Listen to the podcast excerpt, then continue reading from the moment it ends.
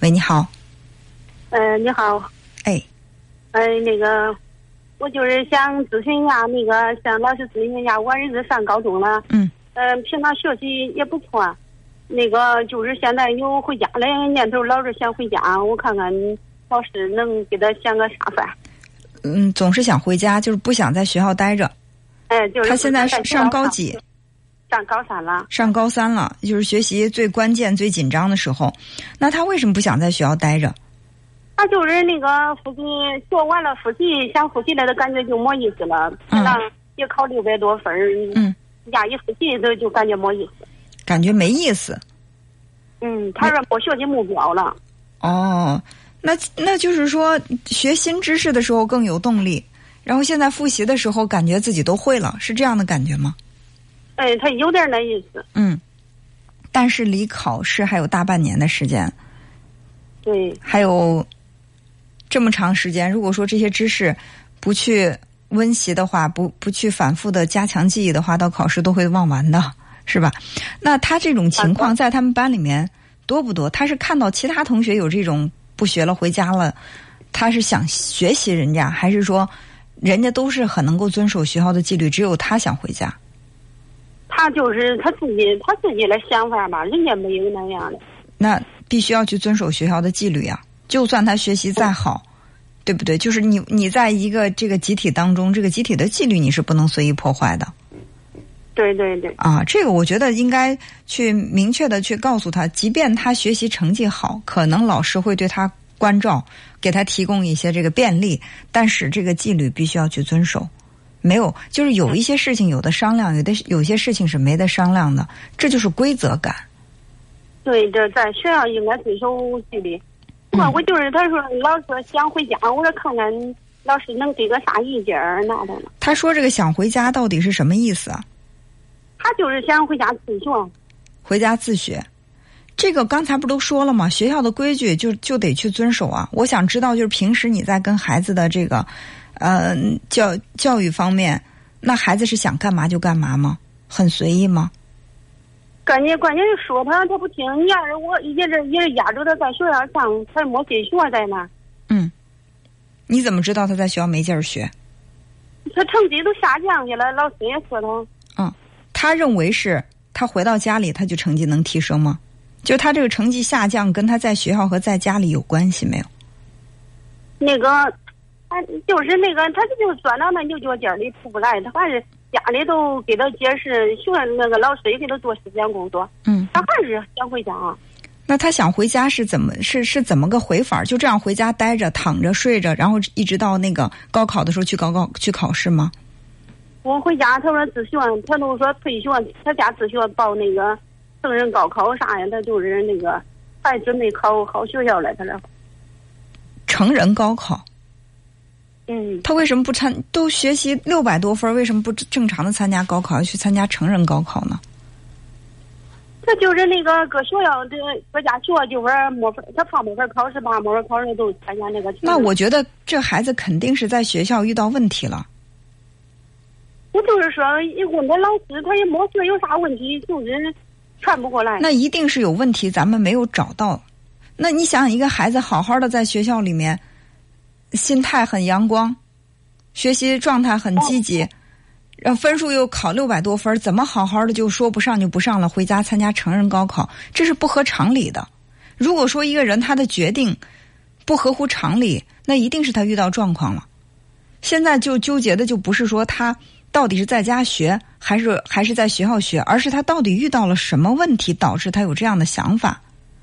那问老师，老师又是没啥。不能问老师啊！你是孩子的妈妈对吧？就是孩子遇到什么样的情况，咱不能再去问老师。也就是说，咱现在觉得是老师跟孩子都比父母跟孩子亲。就有什么话我不知道，情况我不了解，我得去问老师。关键是我问了好多回，他都说没事儿，就是说想回家自学了。我现在弄不清楚这个孩子回家自学是个什么情况。他他明确的跟你说，就是正常的高考不参加，要参加成人高考吗？他都是怕搁学校没法考，要是搁学校能考了，还说从学校考。他要是一回家都退学了，关键是退学。对呀，我就我我我现在也不理解，就是一个孩子。成绩能考六百多分，好好的，为什么要选择退学呢？这个原因你不找到的话，谁都解决不了这个问题。你跟孩子平时的关系怎么样？关系那个，我有点忙嘛，孩子有点内向。嗯。不是。孩子跟爸爸的关系怎么样？这不是很爱沟通。不是很爱沟通，就跟爸爸不沟通，你又忙顾不上他，是吧？有点忙，孩子也有点内向。孩子内向外向这个不重要。内向外向不是关键问题，内向的孩子最起码占一半儿吧，没有绝对的内向和外向。你要如果按内内外向分呢，我分的话，百分之五十内向，百分之五十外向，不是说所有内向的孩子就会突然之间有这样的决定。那孩子他这种这种行为，这个决定，一定不是他心甘情愿的，特别舒畅的这个决定。他一定学校心情可不好，在现在在学校学。这才是关键，在学校为什么心情不好？是在学校心情不好，回到家里心情也不好，还是说在家里心情特别好，跟你们关系特别好，只是在学校里心情不好？一从学校来心情可不好，回家能跟他你聊几天，他都好点心情。嗯，那就是除了你跟他聊，家里还有谁能跟他聊的？都是我跟他说吧，一般跟他姐姐说，他姐姐现在也不在家。也是上学了，所以呢，就是要找到一个能够走入孩子内心世界的人，去了解他的想法。咱们现在就是不能头疼一头，脚疼一脚，孩子不去上学了，咱们就怎么劝着让他去上学？而是先找到为什么不去上学，找到这个原因，你才能够去想，我我用什么办法能够？甚至孩子他有合理的要那个嗯解释的话，那在家学也可以。但问题是，这莫名其妙的高考不参加，又参加成人高考，而且学都不上了，要退学。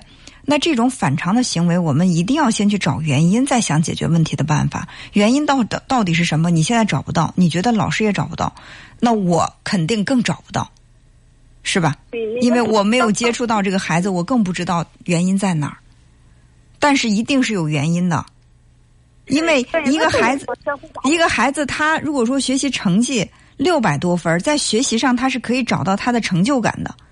他他这个成绩也不是从天上掉的，是他是通过自己的努力换来的。他自己通过努力和心血换来的这个成绩，在临高考的时候他放弃了，那这个想法一定是有根源的。也不是说放弃，他说要是搁学校能考，还搁学校考，他就是怕学校不能考了，他说报那个。那对呀，那如果他正常的按按时去上学，遵守学校的纪律，怎么就不能考了呢？